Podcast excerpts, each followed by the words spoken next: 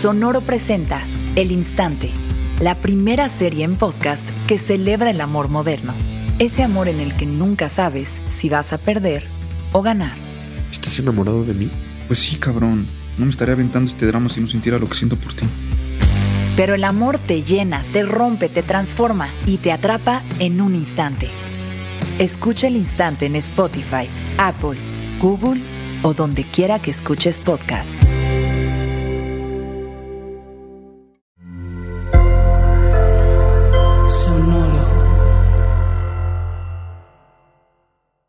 Paguroidea es la familia a la que pertenece el cangrejo ermitaño. Se sabe que al crecer su cuerpo comienza a dolerle y se incomoda en su caparazón. Es por esto que tiene que abandonarlo y ponerse vulnerable para seguir creciendo. Bienvenidos a Paguroideas. Un programa sobre técnicas de productividad y organización para resolver problemas simples y complejos de la vida diaria. Mejora tu calidad de vida y tu salud mental. Yo soy Rafa López y yo soy Pepe Valdés. En el programa de hoy vamos a platicar de uno de los temas más álgidos de los que podemos platicar aquí. Si bien da un tanto de ansiedad abrir un cajón y ordenarlo, el de las deudas es uno más interesante todavía. Pero al final les vamos a platicar de nuestras recomendaciones y por qué esto es sí o sí algo que tenemos que ver todos los años salidos. Pues sí, es un, fue un programa difícil de grabar, pero me da gusto que hayamos abierto el tema de conversación.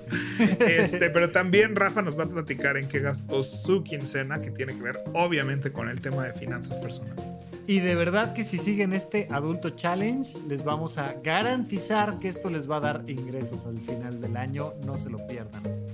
Disfruten este episodio y comenzamos con Paguro Ideas. Rafa, vamos a hablar del tema oscuro de las deudas y los ahorros. Sí, señor. Mira, arrancamos Paguroideas a finales de año cuando todo se trata de gastar. Además, nos dijeron ahí que qué onda, que por qué pedimos todo en Amazon y demás. Señores, hay pandemia, pues ¿dónde más pides tus cosas en línea? Ya sé que hay muchas opciones, pero esa evidentemente era una de ellas. Pero se acabó el cierre de año y llegó el inicio y con ello, este terminajo, no sé si lo utilicen en otros países, pero muy mexicano, de la cuesta de enero, Pepe. Híjole. Pues, digo, yo gracias a Dios. No, más bien no. Mi cuesta es de todo el año. gracias a Dios, todo es para arriba, para arriba. Para mí todo el año me cuesta trabajo y más estos años. Este, Fíjate que yo soy, me dediqué una década entera al teatro. Y digo me dediqué porque ahorita pues con pandemia ya no me dedico al teatro. Porque aunque te quieras dedicar al teatro. Porque aunque me quede que no, me seguiré dedicando al teatro en alguna parte de mi vida. Este, pero es un modo, como ya lo hablamos en el programa, que es mucho freelance. Entonces no existen los aguinaldos, no existen los ingresos estables que tienen estas variaciones. Este, y también por lo mismo, y lo he platicado con muchos teatreros, no entramos tampoco en este modo de gasto extremo en Navidad y luego. Sí, porque no te dan el este aguinaldo. O sea, la idea. No tenemos aguinaldo. Claro, la idea del aguinaldo es em, eh, compensar al trabajador por todo el año de trabajo, tal, tal, tal, y el trabajador en teoría debería de utilizarlo para mejorar sus ingresos, y, pero normalmente pues es lo que activa la economía. Oye, yo te doy una lanita extra y esa lanita extra pues vas y te la gastas. Punto. Sí, y, y a veces sí ganamos un poquito más en Navidad porque hay más eventos, hay más trabajo, hay de repente más cosas que hacer. Eh, pero en general, pues no es diferente la situación. No tenemos esa, esa sensación del cíclica de un año. ¿no? Simplemente, por eso te decía, yo sentía que a veces mi año nuevo era en marzo y tiene que ver con otras cosas, ¿no? No estamos, no es claro que feste y muchas veces trabajamos eh, hacemos el maratón navideño, que le llamamos, ¿no? Que es trabajar del 20, 21 por ahí al 6, 7 de enero todos los días. Porque por ejemplo damos funciones de jueves a domingo, de viernes a domingo. Y los otros días te pones disfraz de rey mago y vas y te sacas fotos con la gente, Pepe. Yo he estado ahí. Entonces los musicales, los musicales que, que cuando tenemos obras muy grandes, que viene mucha gente de provincia en estas fechas a la Ciudad de México, aprovechamos para este, hacer mucho teatro en lunes, martes, miércoles Y el 25 de diciembre y el 1 de enero son muy buenos días para el teatro. A veces damos hasta dos funciones y casi siempre son funciones llenas de mucha gente que viene de, de fuera. Para nosotros es una etapa de mucho trabajo, pero no se siente así la cuesta de enero, ¿no? O sea, como el empezar a lidiar con todos estos este, gastos que hicimos y todas estas deudas que adquirimos. Pero creo que esta irregularidad me llevó durante muchos años y sigo pagando las consecuencias y sigo tratando de, de cambiar de eso a pésimos hábitos financieros. O sea, Pero digo, además está cabrón. O sea, México tiene cosas padrísimas, pero también tiene grandes carencias. Y una de las grandes carencias que tenemos como mexicanos es cultura financiera. Hay quien sí, y por supuesto que hay gente de mucha lana que sabe hacer mucha lana en México. Sí.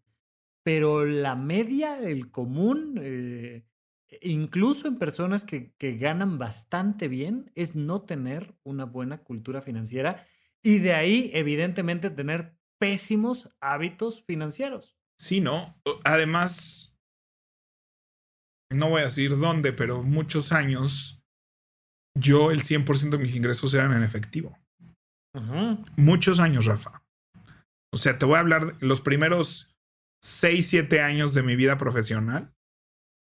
Yo cobraba en sobres de dinero. Entonces, eso también te, o sea, vaya, yo empecé a pagar impuestos muy tarde en la vida. Muy tarde en la vida. No, y además tenemos esta sensación de, de lo que se trata es de no pagar impuestos. Es mejor ganar menos y no pagar impuestos que ganar mucho y pagar muchos impuestos. Tenemos estas ideas. Pues, o sea, yo en efectivo, pues lo que entraba era para mí lo administraba para mí. Y, y entonces ahora que lo que te depositan no es para ti, eso me tomó años, Rafa. Años, años, años y golpes muy fuertes, ¿no? Y mira que mi papá es contador y todo el tiempo me advertía, me decía, me informaba, ¿no? Y yo era así de... Mm, Vemos. Entonces, o sea, yo sí, yo sí, hasta hace muy poco empecé a, a leer de temas financieros y, y te das cuenta que estás hecho un desastre, ¿no? O sea que, y más que yo no estoy en un plan, o sea, hasta ahora que empecé a dar clases en una universidad, en, me registré en el IMSS, este, empiezo a ahorrar para el futuro porque todos los que somos freelanceros, Vaya, yo solo tenía la noción de que yo tenía que ver por mi seguro de gastos médicos mayores. Fuera de eso, No, y ya es bastante. La mayoría de los freelanceros no ven por su seguro de gastos médicos mayores. porque además tenemos seguro, en- bueno, depende de dónde trabajes, ¿no? Pero yo que trabajaba en un teatro, en un inmueble, en el inmueble estábamos asegurados, o por lo menos eso nos decían y yo sentía que ya estaba muy tranquilo de que si me pasaba algo en el inmueble. Claro, ¿no? claro. Y en el traslado a tu Entonces, casa. este. eh, son ese tipo de cosas que, que yo soy un pésimo adulto en ese sentido. Este, y me da gusto que hablemos de eso aquí en Paguro Ideas, este, para aprender yo un poquito, o por lo menos para externar todos los errores que ahora siento que cometí. Y pues, si está, que muchos paguros que nos escuchen o no se sientan solos de que están haciendo los mismos errores y que pues hablemos un poco, ¿no? De las verdades y de las consecuencias y Hace unos días estuve platicando con uno de mis mejores amigos, probablemente mi mejor amigo desde la prepa, que vive actualmente en París y que cuando yo estaba estudiando tercer, tercero de medicina, él ya estaba trabajando como becario en un banco en México, pues, estudió ingeniería este, en la Ibero. Y luego, cuando yo estaba en el internado, que en el internado a mí me pagaban, Pepe, 600 pesos por 15 días de guardias. Hazme el bendito favor. o sea, bueno. Luego ya en el servicio social te pagan menos, te pagan como 100. Es que sigues estudiando, o sea, el tema es que sigues estudiando y Claro, medio eso, te a pagan, o eso sea, voy, a eso voy. ¿no? O sea, bueno, ya dejaste de pagar por estudiar, date por bien servido, o Date sea, por muy bien servido. Bueno, pues este chavo, mi, mi amigo, este, empezó a trabajar en algún momento en una de estas empresas grandototas como ingeniero y estas empresas grandototas te pagan en acciones. Entonces les dicen, oye, pues entre las cosas que te voy a pagar van a ser acciones de la empresa. Pues bueno, pues ya ahí las vas dejando y vas teniendo acciones de tu empresita y ahí las vas dejando. Y pues hoy en día que platico con él me dice, mira, hoy en día mis acciones valen tanto. Y yo, ¿qué? Güey, o sea, yo hace nada empecé a trabajar y cuáles acciones de nada, cuál ahorro, cuál futuro, cuál nada, porque yo terminé de estudiar medicina de alguna manera hasta que cumplí 30 años.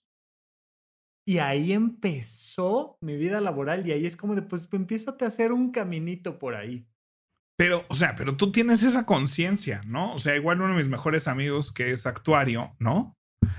Pues, o sea, esta gente que se mueve en un mundo financiero tiene conciencia de esto desde la carrera. Sí. Uno que es payaso. Ah, Güey, yo lo he sido. Les tengo que subir alguna foto de mí en zancos y con sí, nariz sí, roja sí, y sí, todo. sí. Eh, Ha sido tu hobby ahí, eh, lateral. O sea, No, no, a ver, a ver, yo, yo, eso sí, empecé a ganar lana de payaso, literalmente, en la carrera de medicina. o sea, pero estabas estudiando medicina. Mi Sí, punto sí, es que sí. estabas estudiando medicina. O sea, tenías un backup. O sea, sí, sí, sí, sí. no, sí, sí, sí. tenías tu, tienes tu corazón teatrero y artista, Sí, pero tenías otro lugar donde estabas recibiendo otro tipo de educación y de información. Es cierto, sí. Mi punto es cuando uno no Médica, tiene. ¿eh? No, no te enseñan nada de finanzas en medicina, ¿eh? Cero. Sí, sí, cero. sí, sí, Bueno, sí. bueno, ya, me queda claro, me queda- Sí. está claro. Pero por lo menos te enseñan lo que es una quincena. Sí, sí, sí, sí viví cuatro años de la quincena de mi beca que me, me pagaban ahí como... O sea, hay una quincena. Sí, Porque sí, la sí. quincena ayuda. O sea, Sí, yo ahorita que, que, que re- recibo una quincena por parte de la universidad, que es nuevo, es de los últimos dos años de mi vida y tengo 36 años, ¿no? Entonces yo empecé a conocer la quincena a los 33, 34 años. ok. Y el aguinaldo, o sea, hace, es mi segundo aguinaldo de la vida y es, me encanta, digo, es, muy bonito. y mira que mi papá siendo contador como que, este, pues no sé, no, no, no, más allá de mis deberes fiscales, ¿no? Y explicarme mi régimen fiscal y mis deberes fiscales. Pues nunca, nunca hablamos de inversiones, nunca hablamos de eso que ahora para mí es, para mí es como novedoso que ahora resulta que todo el mundo sabe de esto, ¿no? O sea, es como información nueva, totalmente nueva de la cual en ningún camerino, de ningún montaje, de ninguna producción y con ningún productor hablamos nunca de acciones, güey. Y, y creo que esa es la realidad de muchísima gente, o sea, es, o sea, creo que tenemos que entender que, que esa conversación no es común en México. Que esa naturalidad con la que ahora muchos círculos dicen, güey, ¿cómo que no tienes inversiones? ¿No? es, es, es una realidad que, la- de la cual no hemos sido educados, ¿no? En un país donde glorificamos la pobreza.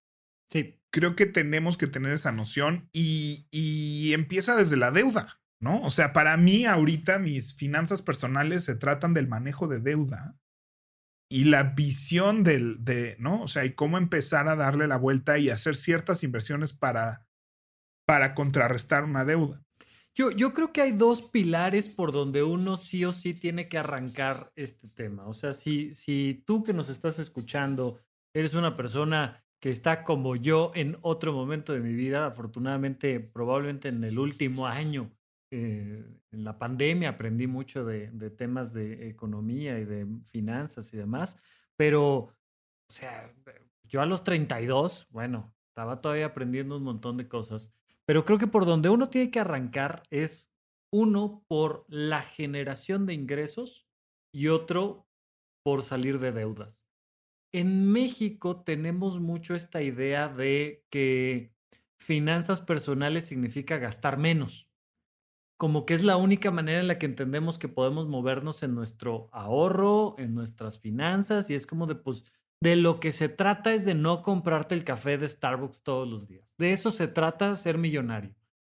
Y no es cierto. O sea, sí, uno de los pilares fundamentales es no generes deudas y el otro es necesitamos nuevas fuentes de ingreso, que ahí es un punto que yo siempre he admirado de ti no es que tú tengas 36 empresas transnacionales que todas te den grandes dividendos, pero, pero yo te veo siempre moviéndote a través de tus curiosidades, de tus eh, capacidades, de tus conocidos, diciendo, bueno, ¿y qué tal si ahora vendo agendas? ¿Y qué tal si ahora, no?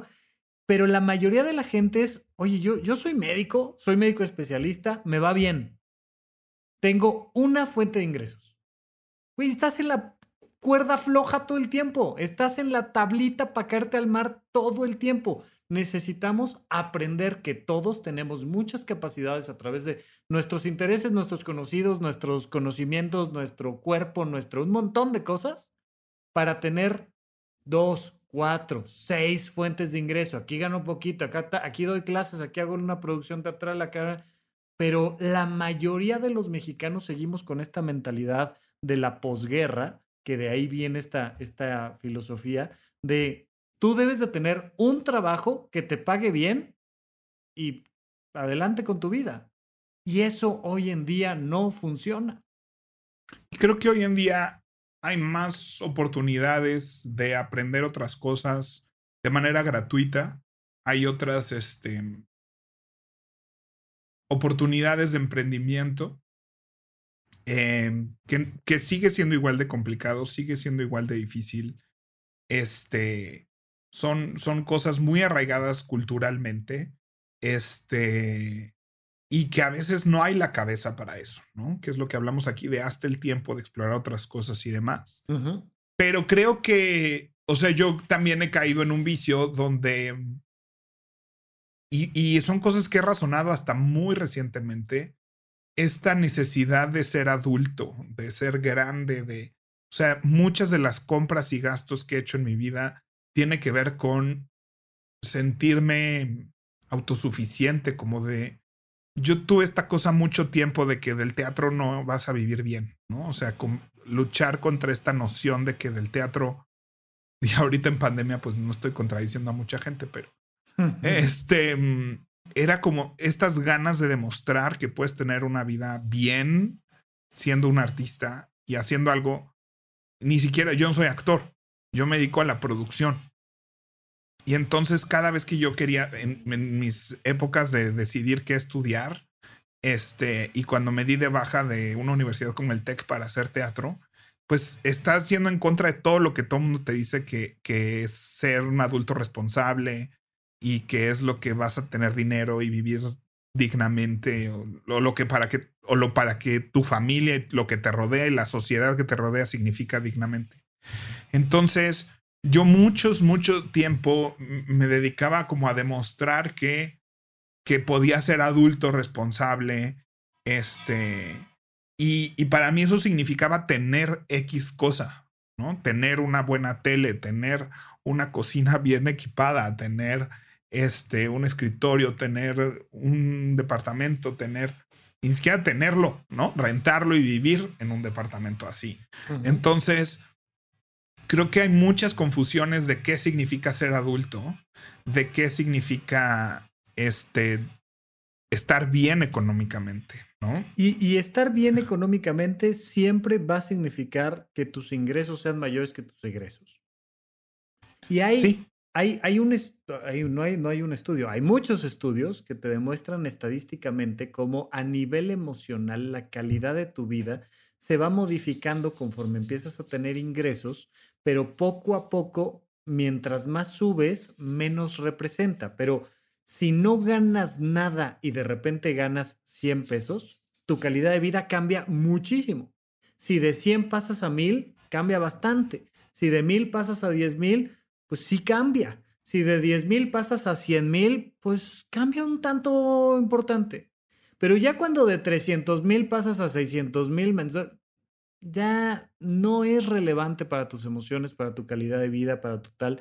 Pero sí, de todas maneras, hay que entender que a nivel de autoestima, de confianza, de ansiedad, de, de todos los factores emocionales de la calidad de vida, sí hay una relación entre nuestro manejo del dinero y nuestras emociones. Una persona, gane lo que gane, que gasta lo mismo de que lo que gana va a vivir con ansiedad respecto a temas de lana.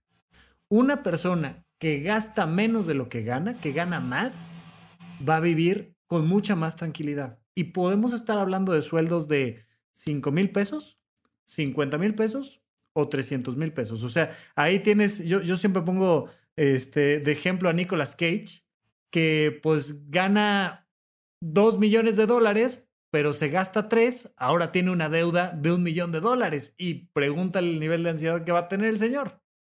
Claro.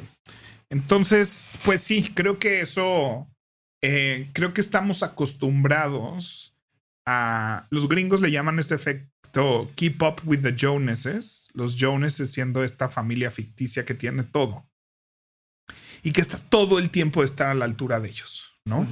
Es, un fenómeno eh, em, que no solo se vive en Estados Unidos, o sea, también nosotros tenemos esta persona imaginaria a la cual tenemos que estar, o a veces no tan imaginaria, que tenemos que estar a la par, tenemos que tener el mismo coche, el mismo tipo de departamento, este, el mismo tipo de estilo de vida, ir a los mismos lugares, hacer los mismos viajes y además Instagram no está ayudando nada en este proceso. Entonces, este, entonces, ¿qué pasa? Que te gastas todo lo que ganas. Y yo estuve en ese ciclo mucho tiempo, ¿no? Y ahora en pandemia que, que pues pierdes todos, la mayoría de tus ingresos, ¿no? Y que tienes que aprender a vivir de otra forma y dices, oye, mira, ¿qué tal que hubiera vivido así? Claro. Los últimos años de mi vida, ¿no? ¿Dónde estarían las cosas? Entonces, creo que es un ejercicio muy, o sea, es un ejercicio complicado, pero relevante en la vida de todos, sin importar eh, el estilo de vida que estemos buscando, la calidad de, este, la cantidad que tengamos como ingreso. Este, creo que debemos de, de hacer estos ejercicios em, para estar bien. Y en ese sentido creo que está padre que nos metamos un poquito más a, a la herida y hablemos de temas de deudas, que primero que nada nos da, nos da más miedo que abrir ese cajón que nunca hemos ordenado. ¿No? O sea. Es, sí, o sea, es que yo empecé muy joven con el tema de la deuda. O sea, yo mi primer tarjeta de crédito, ya sabes, o sea, que, dices, que crees que de entrada crees que ser adulto es tener una tarjeta de crédito. Ajá. O sea, yo por eso la saqué para sentirme ya un adulto independiente y poderme comprar un refrigerador. Claro. ¿No? O sea, que sí sirve. O sea, yo sí recomiendo tener una tarjeta de crédito, ¿no? Pero. No, claro. Pero, pero, es que el, problema es que la ves como de débito, ¿no? Exactamente. Y entonces yo años enteros de mi vida la pagaba para poder seguir gastando. O sea, ya la tienes al tope, es como tenerla de débito a full y creías que pagar era como ponerle dinero a tu. Y entonces ya la usas como de débito, nomás que pues le echas otro 30% al año extra a tus gastos por desidia Claro. Y, o sea, el entender eso ya sé que parece simple y seguro hay mucha gente que, que está así con la mano en la cara, así de, ¿no?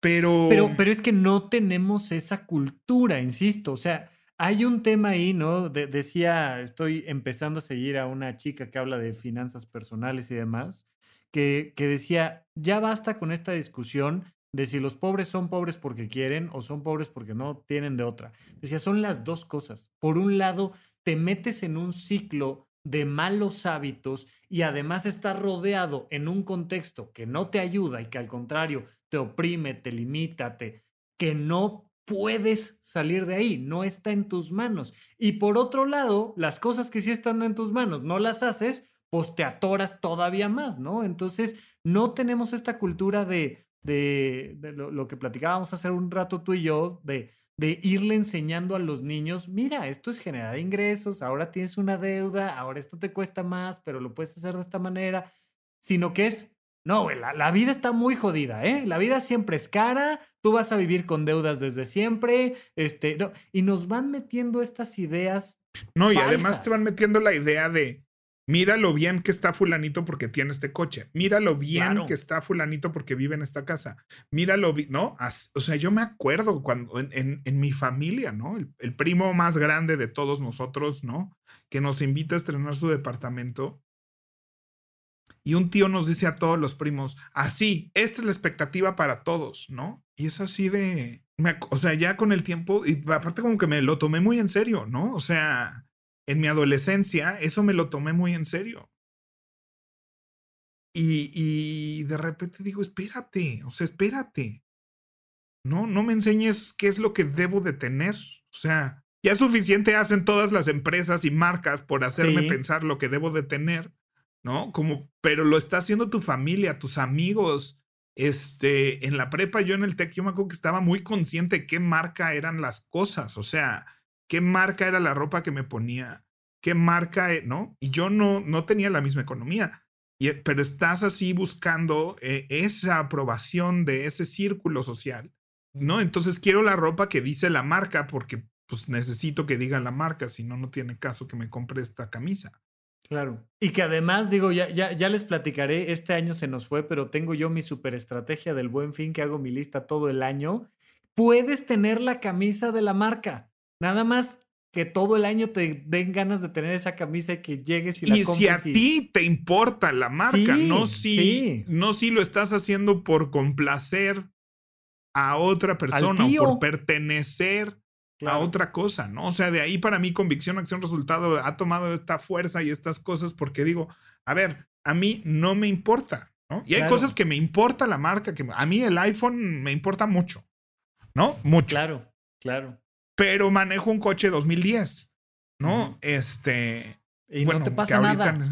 Y no me, ahí no, no, ahí ya no conecté, ¿no? Y tampoco, o sea, igual uso playeras genéricas, ¿no? O sea, me compré unas en Decathlon, luego me compro en Costco estas así, deme 10 iguales y así, y con eso me he visto y ya me dejé de preocupar por eso, porque ya vi que ahí no está, no significa que no tenga estas cosas de marca, que quiero la marca, que quiero el modelo, que quiero lo último, que no lo necesite. Claro que tengo esas cosas en otras cosas, pero de repente sí me ayudó un poco a hacer ese ejercicio, este, en estas ganas de lograr un cambio. Sí, te iba a decir de convicción, acción, resultado, y precisamente iba a hacer yo referencia a uno de nuestros episodios, porque la cultura financiera en México y probablemente en nuestros países latinoamericanos es de resultados y no de acciones, mucho menos de convicciones. No nos enseñan a buscar financieramente nuestras convicciones. ¿Cuáles son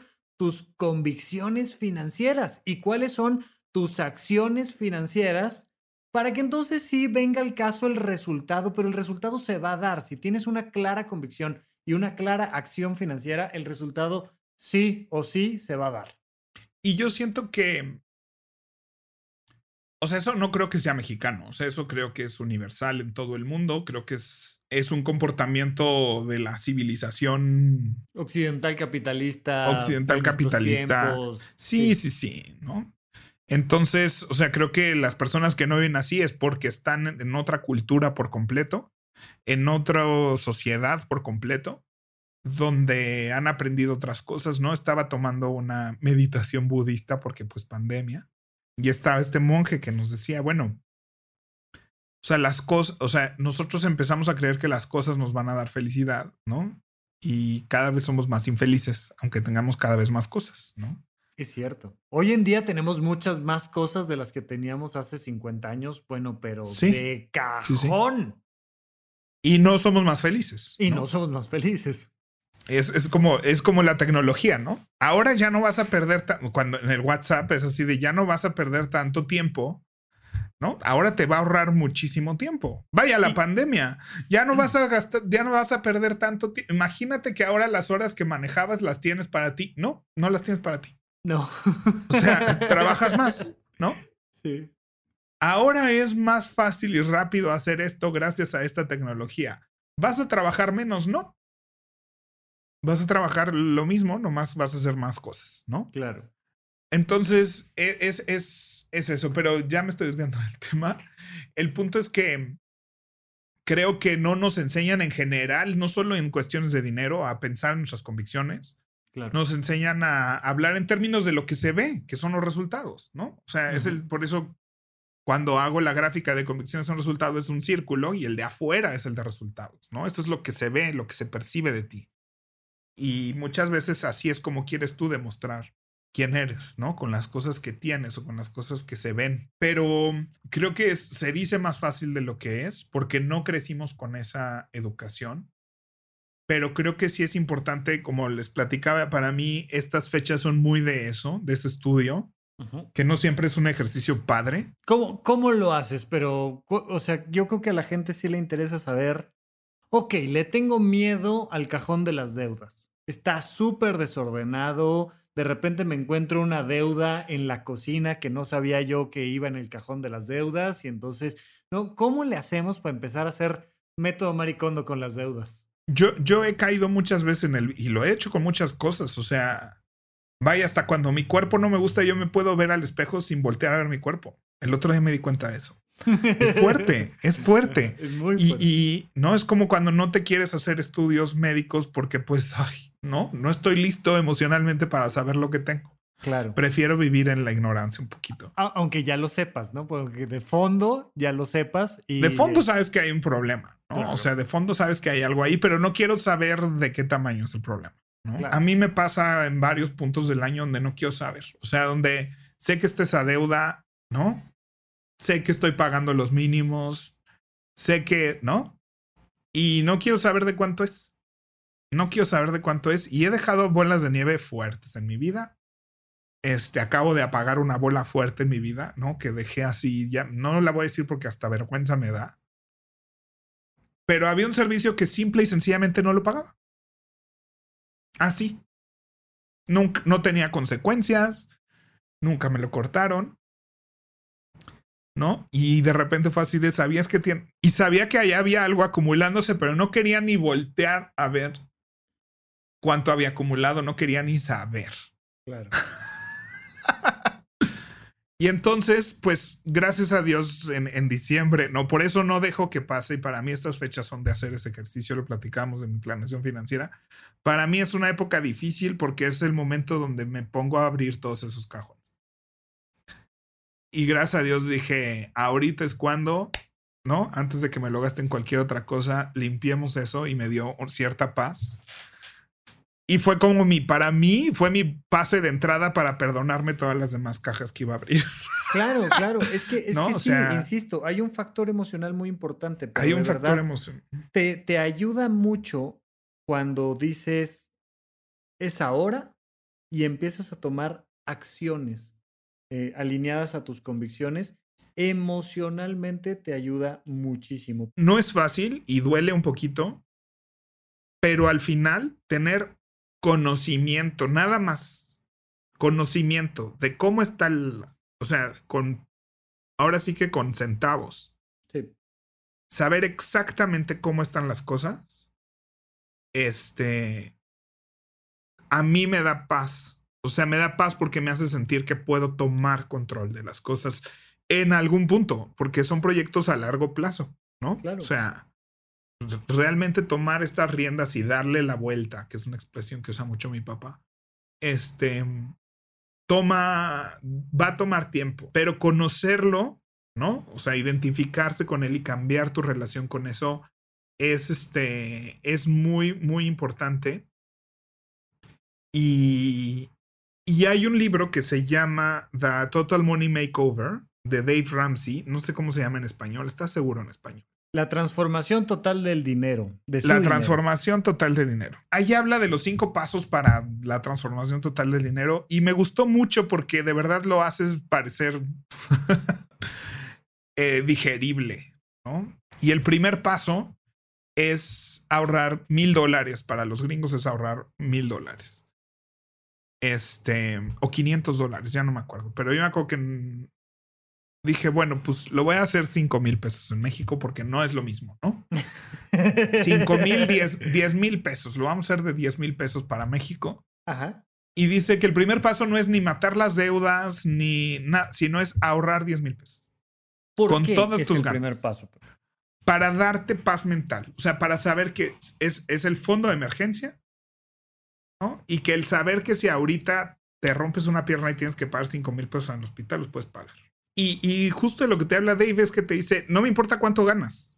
No me importa si ganas menos de los mil dólares, si ganas más de los mil dólares, si ganas muchísimo más de los mil dólares y para ti mil dólares es lo que te gastas en una peda. No, no me importa. Hay muchísima gente que gana muchísimo más de mil dólares al mes y no puede ahorrar mil dólares. O sea, no puede no gastarse mil dólares de esos, de todo lo que le entra, ¿no? O sea, no es una cuestión, lo que él decía, esos mil dólares no es referencia de cuánto gane alguien. Hay gente que gana menos que eso, hay gente que gana más que eso, hay gente que gana mucho menos que eso, hay gente que gana mucho más de eso, ¿no? No, no te estoy diciendo siquiera en cuánto tiempo los tienes que juntar.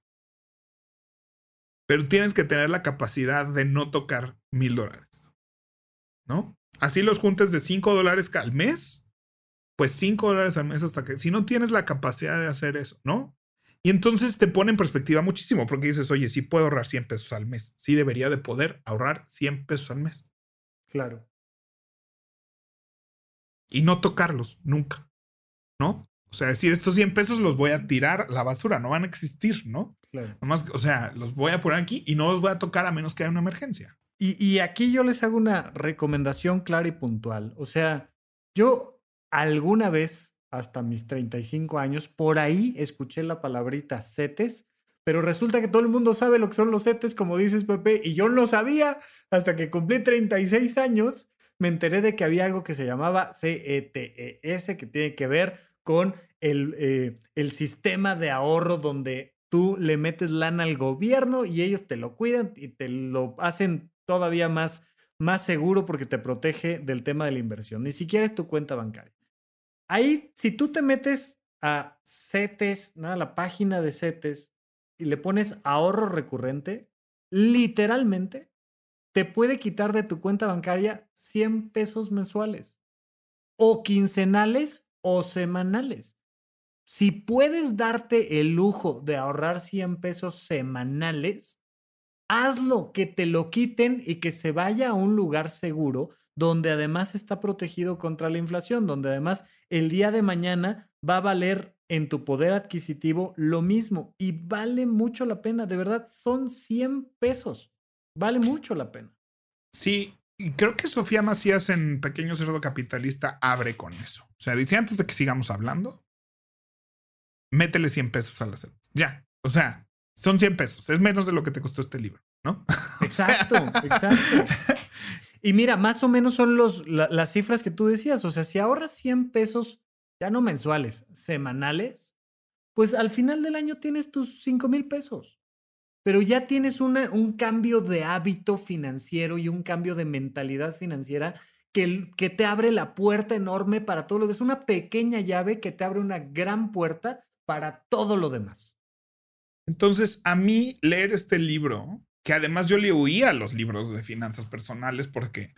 porque abren el cajón. Porque abren el cajón. Sí, claro. Este, es como si ahorita leyera un libro de obesidad, es así como, híjole, quiero leer.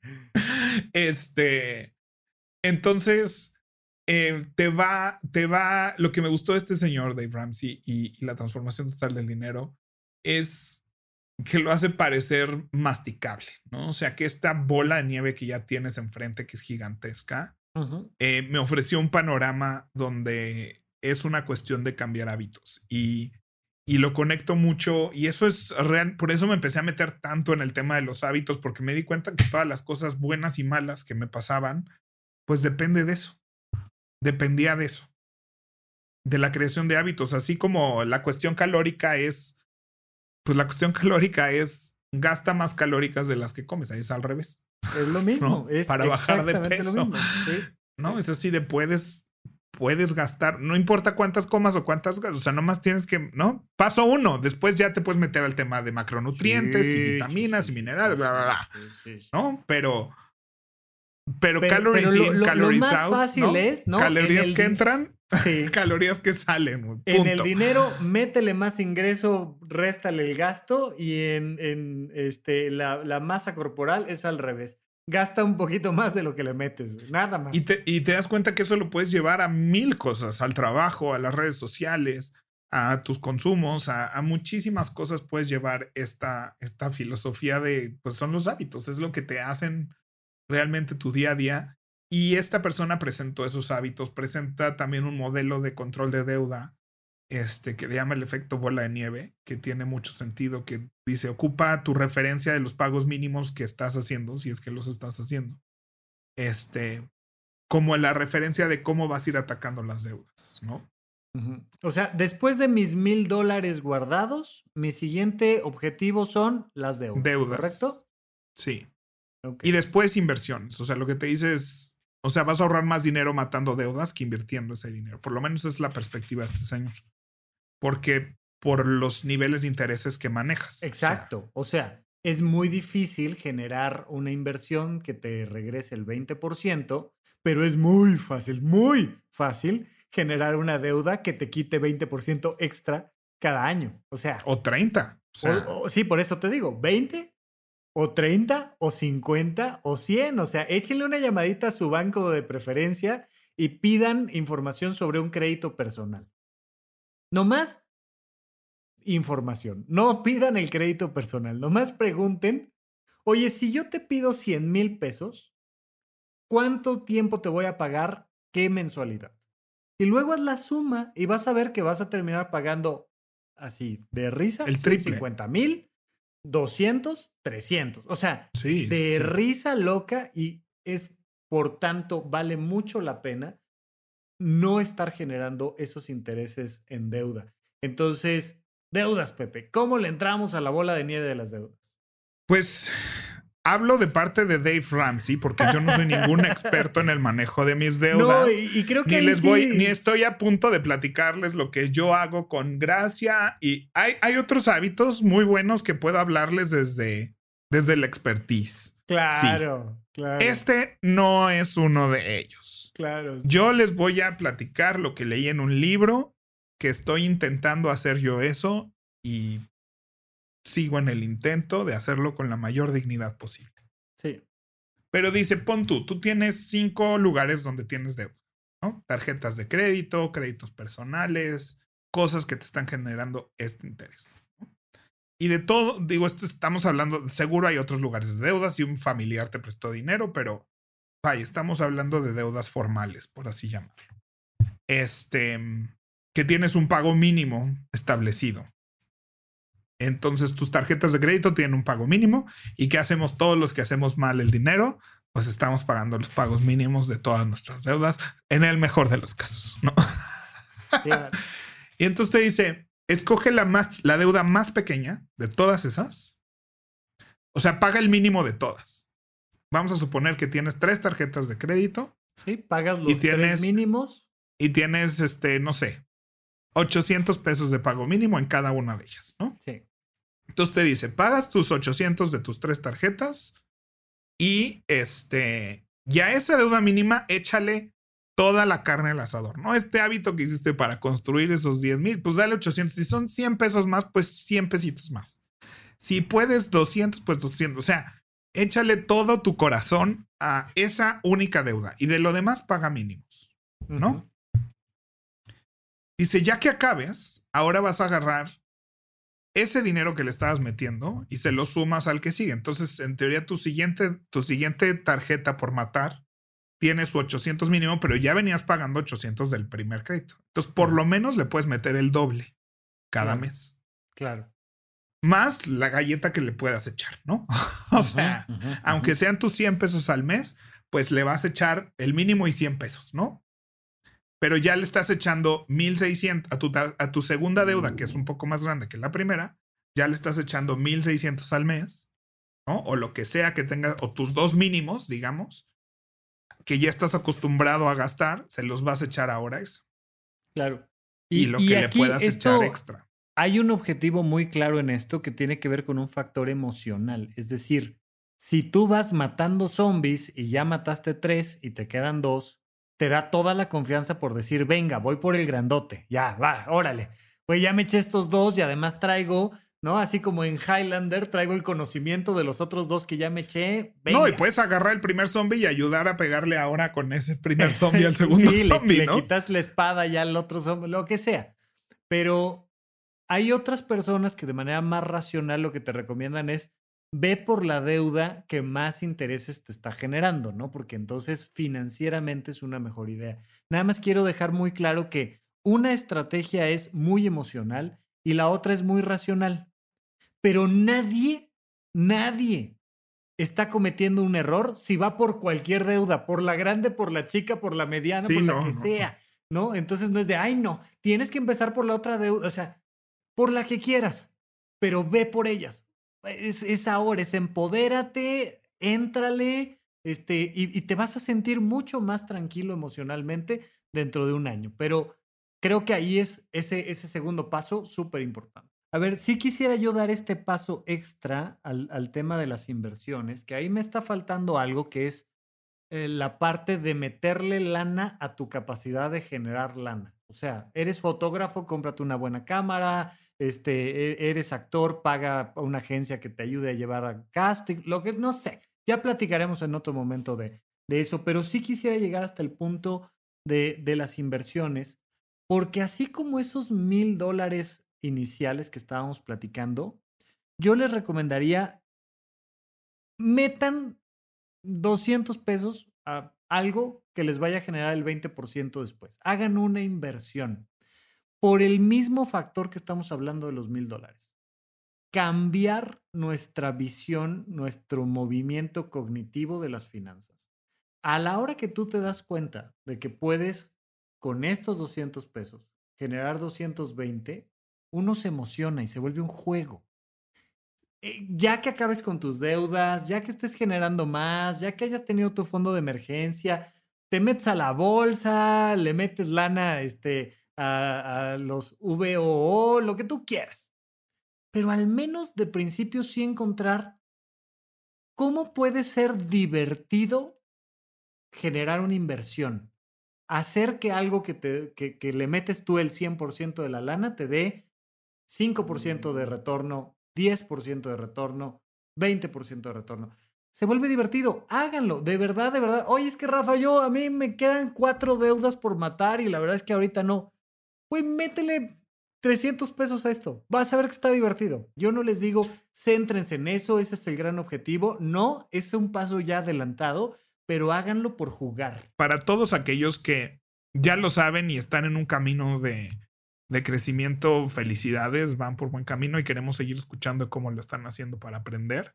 Uh -huh. Pero para todos esos otros que están como yo, en la ignorancia y, y tapándose los ojos para no ver el tamaño del problema, mi único consejo es por lo menos quitémonos la ignorancia. No vamos a acabar con el problema en ese momento.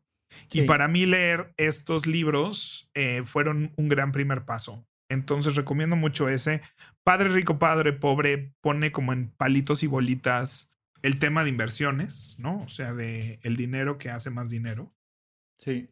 Eh, ahorita mismo les doy el este de Robert Kiyosaki. Ese. Eso, oye, y, oye, y, yo, y, y, yo soy muy malo para los autores, Pepe, pero últimamente le he atinado a varios que has, has recomendado. Yo soy el peor, como ya se dieron El peor, el peor, el peor para, para, para digo el nombre del autores. título del libro y nunca digo el autor. Oye, Paguroideas no es un podcast de finanzas personales, pero sí es un podcast de dar esos pasos para tener una vida más equilibrada, más productiva, más ordenada y sobre todo como más feliz, ¿no? Y en ese sentido creo que nuestras tres recomendaciones financieras, la uno definitivamente es esa. Ve con los que no son ni teatreros ni psiquiatras a aprender de finanzas personales.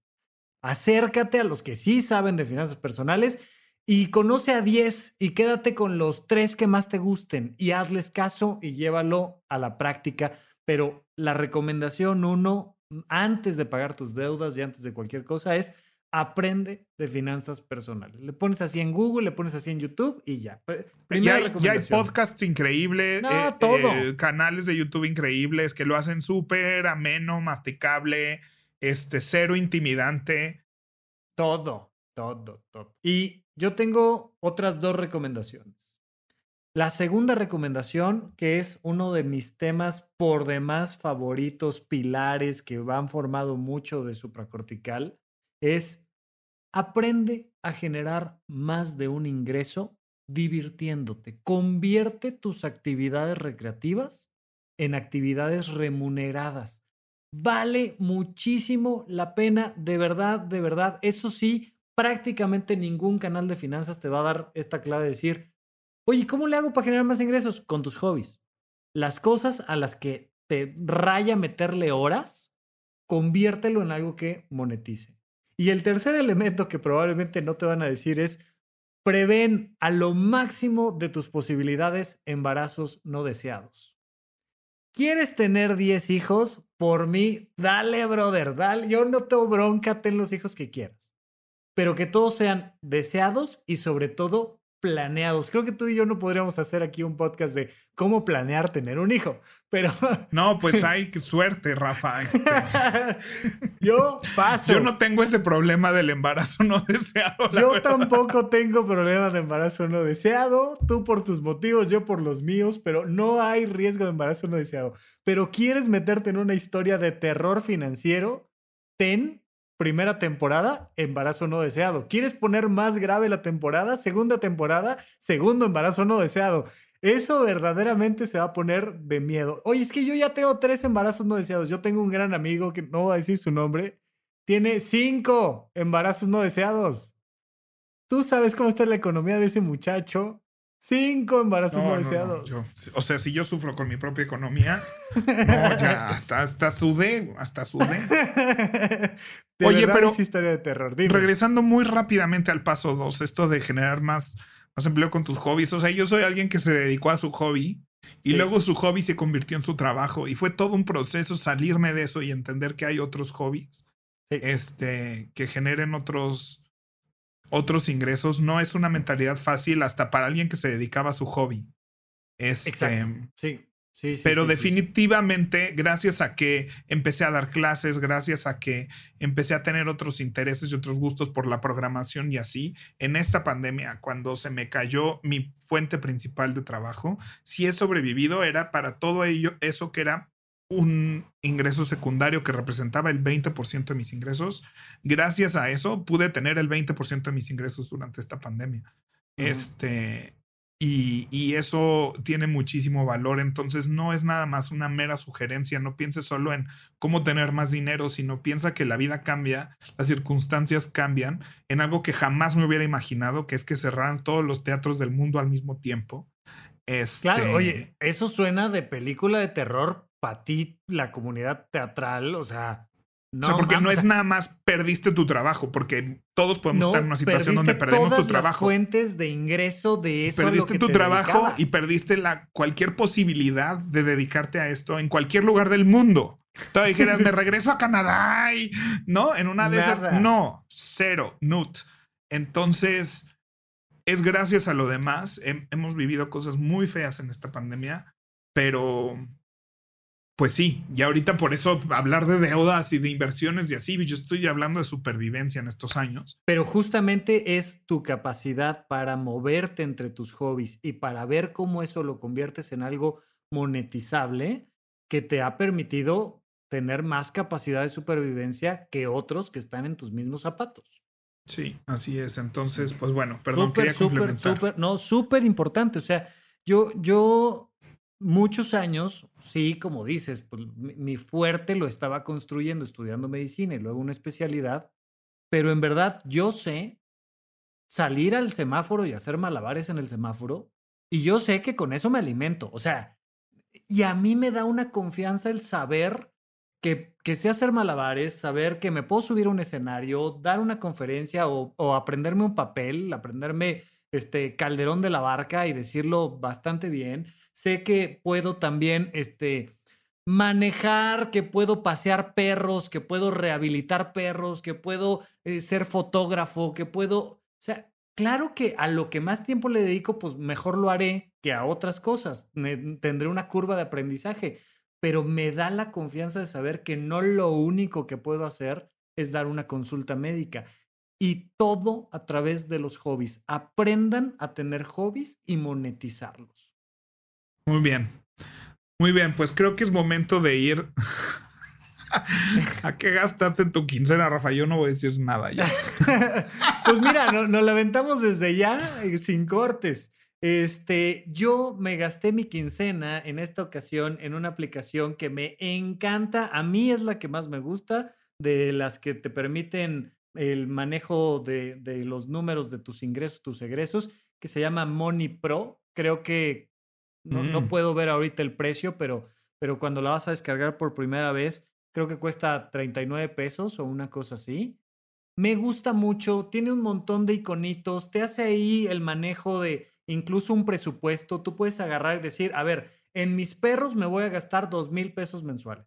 Y entonces vas viendo cómo un indicador va subiendo y ya sabes que te que ya le vas llegando y oye, pero es que el juguete está en descuento y no sé qué. Y si tienes la costumbre de utilizar cualquier aplicación para el manejo de tus finanzas, tu vida va a ser mejor. De principio te puede dar un poco de ansiedad y tal y lo que sea, pero de verdad al rato vas a estar contento. Le puedes poner iconos graciosos. Yo tengo por ahí uno de regalos que no quiero hacer, ¿no? Tengo mi iconito de los regalos que no quiero hacer de gente que no me interesa, porque tengo que regalarle, ya sabes, el 15 años o el bautizo de no sé quién. Y, ahí tengo mi presupuesto anual de cuánto quiero gastarme en regalos por obligación. Y se va volviendo un tema divertido. A mí esa es la aplicación que más me gusta, Money Pro, pero hay 600 mil más. O sea, usen la que quieran. Habrá unas que no tengas que gastar un solo peso en ellas. A mí me gusta siempre la experiencia de, oye, si cuesta 40 pesos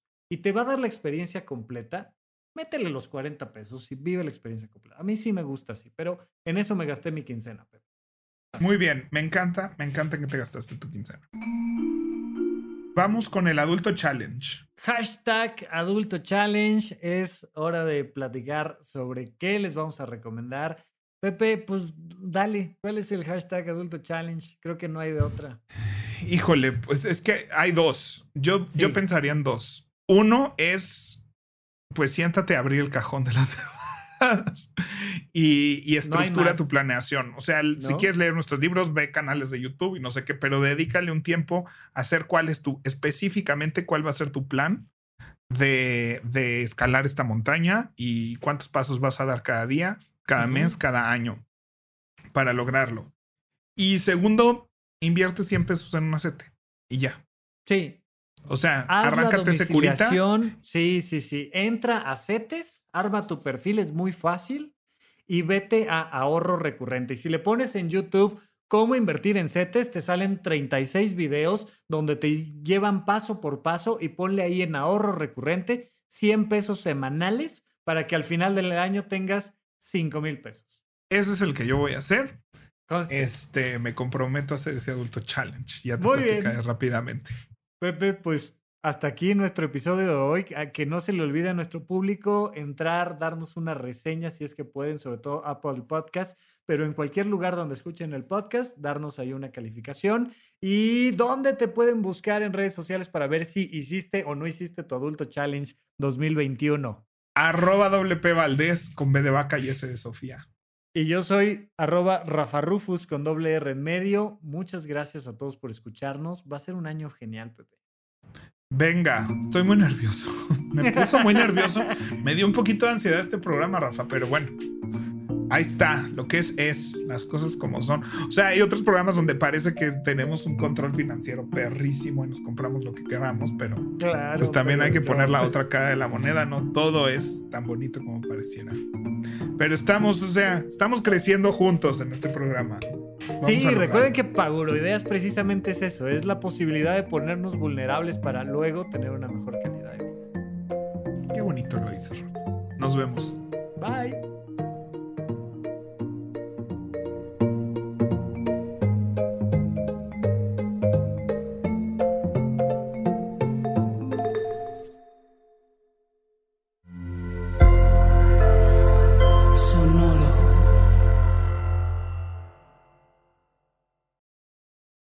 Lucky Land slots, you can get lucky just about anywhere. Dearly beloved, we are gathered here today to. Has anyone seen the bride and groom?